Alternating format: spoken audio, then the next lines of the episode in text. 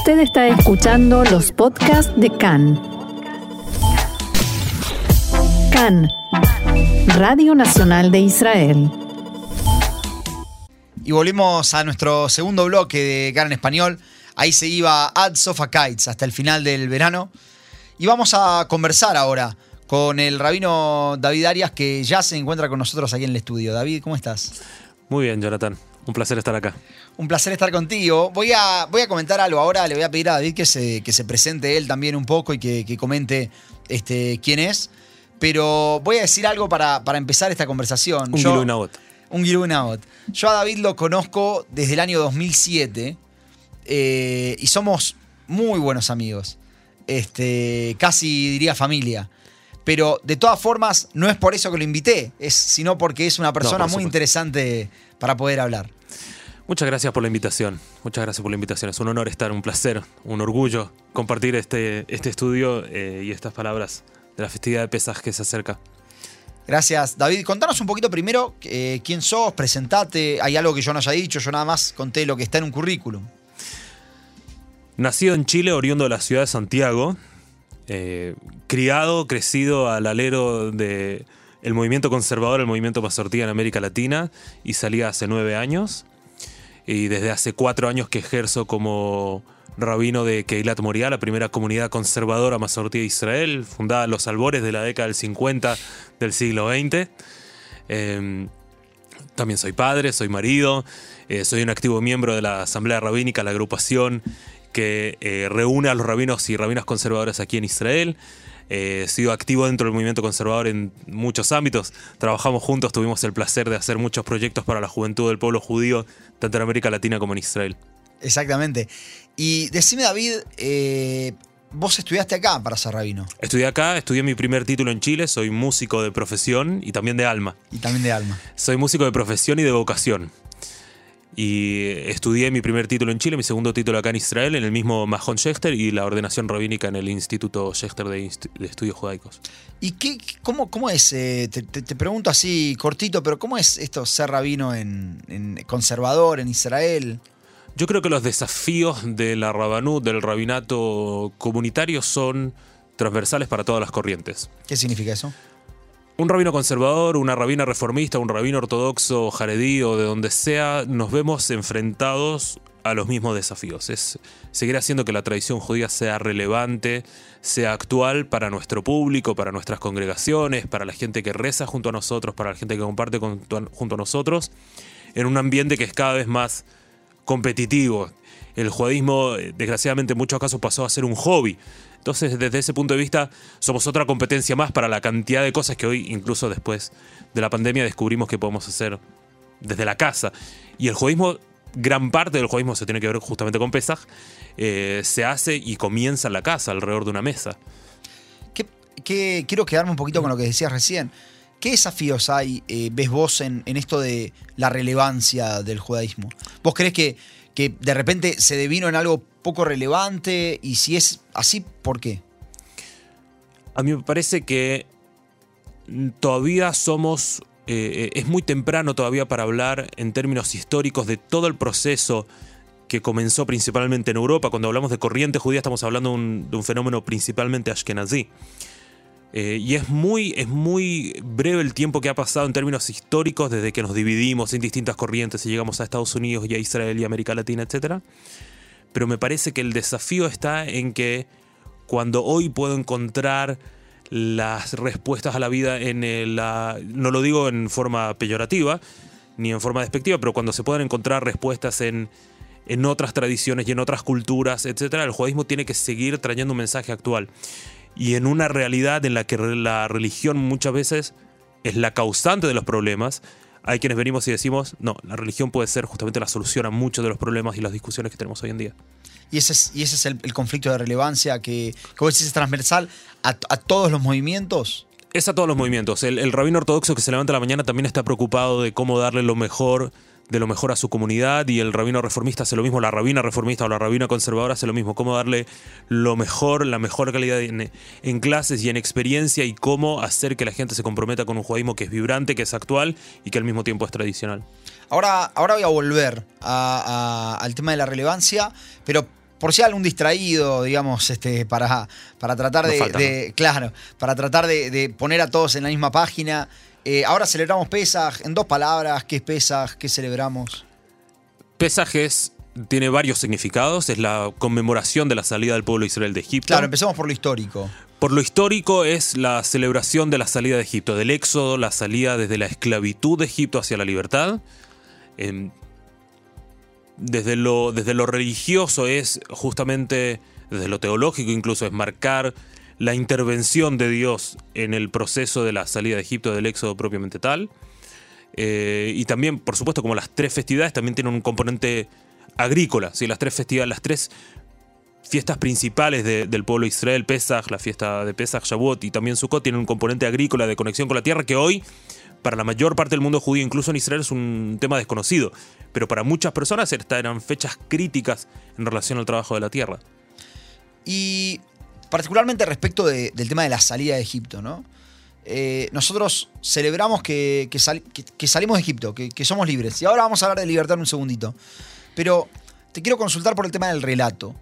Eh, hay un rabino al que no, voy no creo que le moleste, pero no voy a nombrarlo por si las dudas, que una vez dijo, dijo algo, me parece muy sabio, dijo, el problema que yo veo dentro de esta discusión de relevancia del judaísmo es que el judaísmo se convirtió, digamos, convertimos a los contenidos judíos en algo eh, pediátrico o geriátrico. O sea, muy lindo para los nenes, muy lindo para los abuelos, pero nos falta algo desafiante en el medio.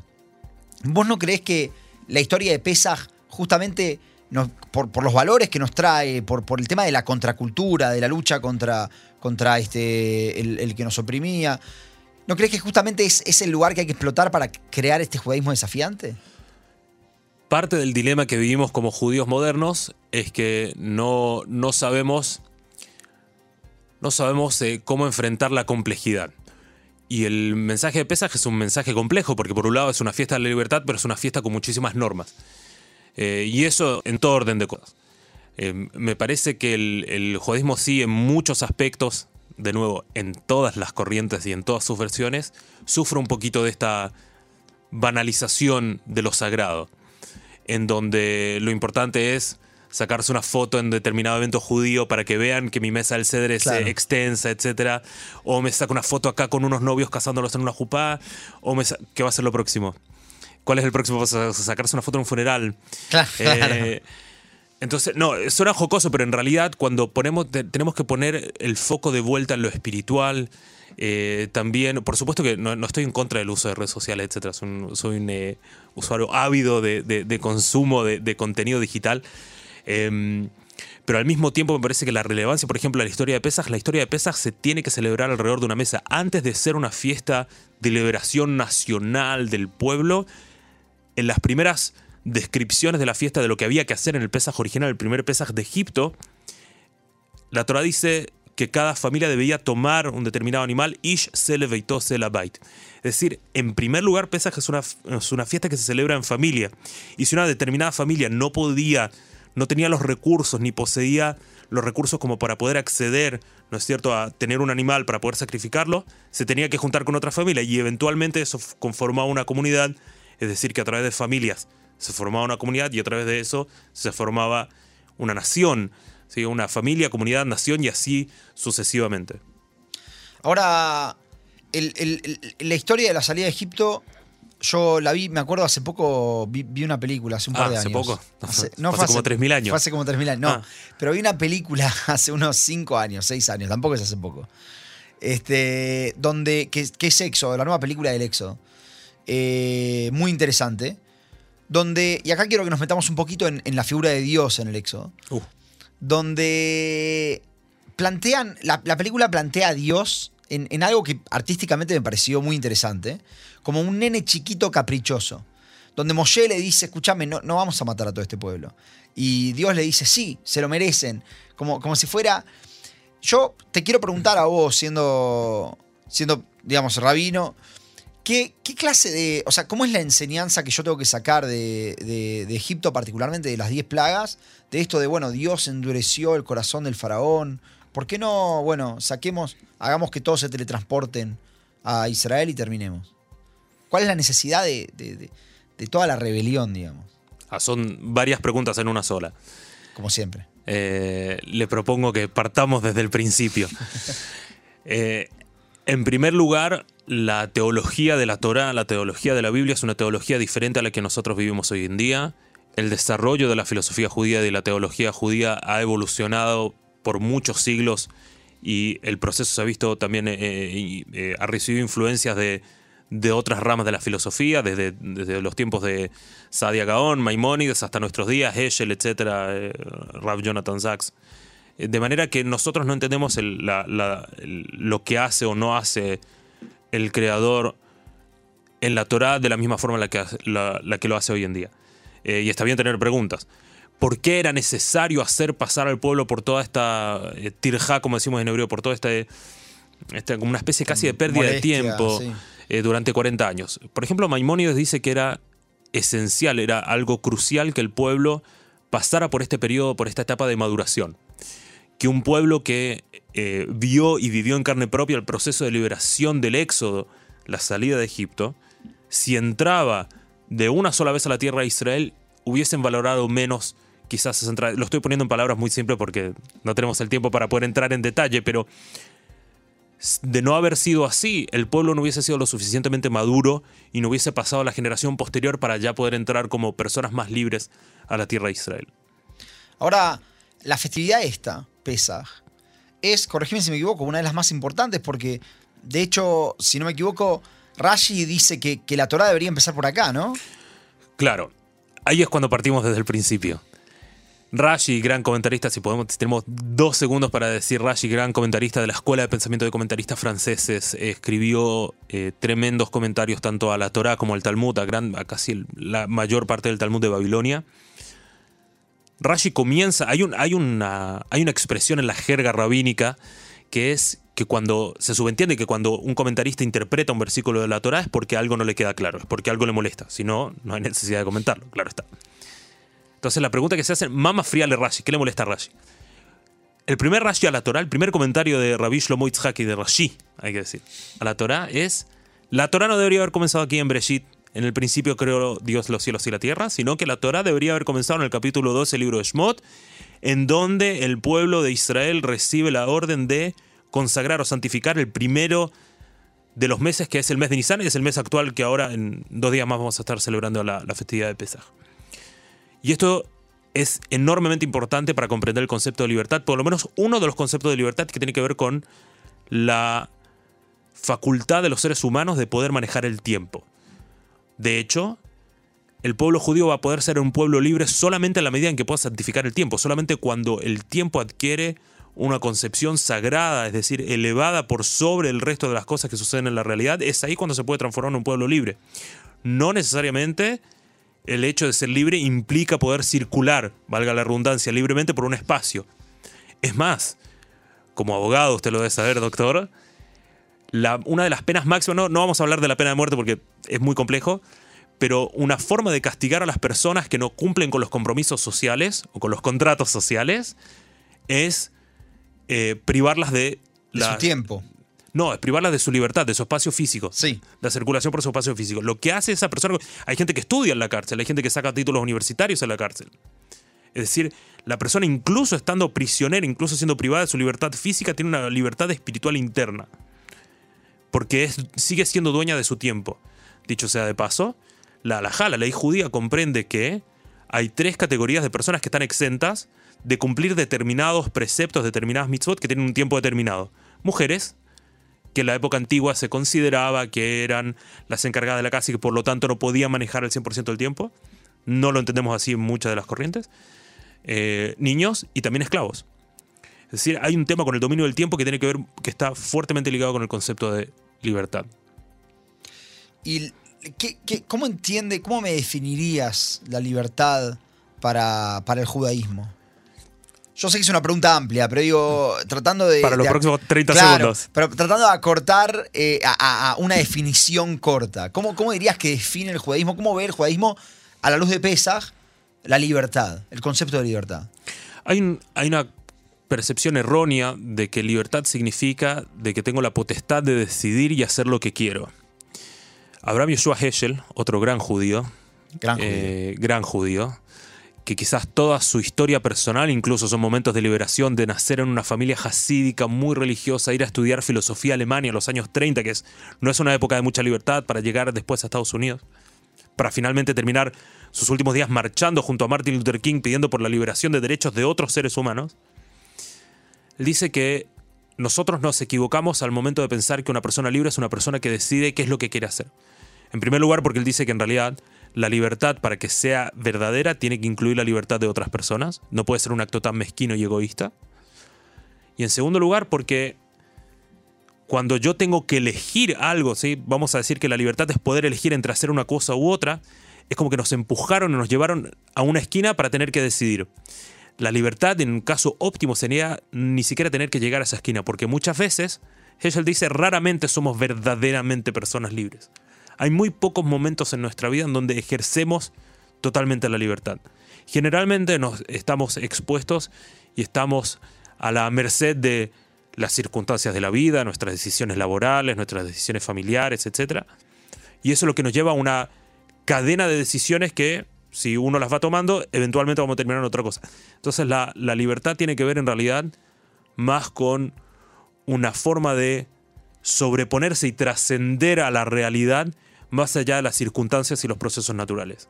Es decir, porque si Hegel, por ejemplo, dice, si yo veo la libertad, la, la, vida del ser humano se puede ver como eventos, como cosas puntuales en la, en la vida del ser humano, o bien como un proceso. Si yo la vida la veo como un proceso, todos pasamos más o menos por lo mismo. Uno nace, crece, se reproduce, muere, envejece, etc. Sí. Si yo me atengo, digamos, solamente al proceso natural de las cosas, evidentemente que hay decisiones que voy a tomar con el tiempo. En algún punto de mi vida voy a decidir salir a... Eh, eh, voy a decidir jubilarme, no trabajar más. Está bien, a lo mejor lo decido mañana a la mañana, pero en algún minuto eventualmente voy a decidir dejar de trabajar. En algún minuto voy a decidir tener familia o no. Heschel dice, si nos vamos a enfocar en el ser humano solamente en tanto proceso, no existe la libertad. Porque ya es más o menos sabido lo que va a decidir el ser humano. Y en ese caso no tendría libre albedrío. Sin embargo, cuando la vemos a través de eventos determinados a lo largo de la vida del ser humano, sí podemos ver esos puntos como momentos de libertad. No como un eh, acto de decisión, de yo decido hacer esto o lo otro, sino como un acto espiritual en sí. Y es, y requiere un nivel de conciencia tremendo, poder trascender y poder elevarse por sobre la realidad y la, la problemática cotidiana. Es muy interesante, quiero decirle a la gente que está escuchando que no, o sea, no tiene, no, no está leyendo nada, todo esto lo sabe, es, es algo, es algo increíble. Eh, se, nos, se, nos, termina el tiempo, pero me gustaría, me gustaría para, para poder cerrar, un, un, pequeño mensaje, algo que quieras decir respecto de, de Pesaj, más de lo que hablamos o, o algo de lo que no, no, hayamos hablado. ¿Qué podemos decir de Pesaj que, que no se haya dicho ya a estas pequeño alturas? mensaje a la un audiencia. pequeño mensaje. Eh, fuera de liberarse del hametz espiritual y de lo que nos infla, ¿no? Que eso es lo que normalmente dicen los rabinos. Claro. Para eso ya tenemos la drayá del miércoles a la noche. Claro. Eh, el rabino Jonathan Sachs, de bendita memoria, dice que Pesaj es una crítica constante a la fuerza que ejercemos sobre otras personas. Y esto tiene que ver con lo que decía justamente antes de que en realidad el mensaje de Pesaj, el mensaje de libertad, no tiene que ver con una libertad física. Porque incluso hoy en día en Israel hay personas que pueden circular libremente por la calle, incluso ejercer su derecho ciudadano de poder sufragar y votar en una elección, y aún así no sentirse libres. Entonces quiere decir que la libertad tiene que ver con algo más que simplemente circular por un espacio. Tiene que ver con algo más que simplemente poner un papel para votar. Tiene que ver mucho más con poder decidir sobre algo, sobre qué es lo que quiero hacer o no. Pesaj tiene que ser un mensaje de libertad en el sentido de que nos podamos verdaderamente liberar de aquellas cosas que nosotros nos ponemos a nosotros mismos como trabas en el camino. Poder justamente elevarnos por sobre esos procesos naturales e intentar ver los distintos eventos a lo largo de la vida del ser humano. Es muy interesante que, volviendo un poco quizás al pensamiento de Heschel, En unos días más, el miércoles por la noche aquí en, en Israel, bueno, en todo el mundo. En todo el mundo, claro. Claro. No, pasa que claro, el jueves en realidad también el jueves, también el jueves Claro. en la noche en otras latitudes van a celebrar el segundo ceder. Vamos a levantar, vamos a alzar nuestras copas de vinos y vamos a decir Baruch atah, Mekadesh Israel ve'azmanim. Bendito eres tú que santificas los tiempos, sí, que santificas el pueblo de Israel y sus tiempos y sus festividades, no su, no su copa de vino, no su tierra, no sus santuarios, sino que el tiempo. En la medida en que nosotros podamos hacer un mejor manejo de nuestro tiempo, en la medida que nosotros podamos santificar nuestro tiempo, vamos a poder ser personas más libres. Eh, y eso no tiene que ver con una cuestión física, sino que tiene que ver con una cuestión espiritual. Y una forma de santificar el tiempo es por medio de la, de la tradición judía, justamente compartiendo con otras personas. Es con la, por medio de la plegaria, de la tefilá, por medio del sinnúmero de mitzvot. Bueno, en realidad tiene número. 613. 613. Eh, mi contraseña al mail. Por decir, no. Todas mis contraseñas. Claro. Eh, sino que además las mitzvot están justamente para poder agregar sentido a cada uno de estos tiempos. Tres veces por día rezamos, una vez por semana celebramos el Shabbat, una vez por mes el Rosh Hodesh, varias veces por año las festividades y así sucesivamente. David, te agradezco por haber venido. En una palabra, En una Dos mil gracias. Dos mil gracias. me, me, me hubiera encantado que podamos hacer esto durante una hora. Eh, el tiempo es corto, pero vamos a volver a. Katzar, la Hammer. Opa, vamos a volver a tener eh, otro, otro momento, estoy seguro.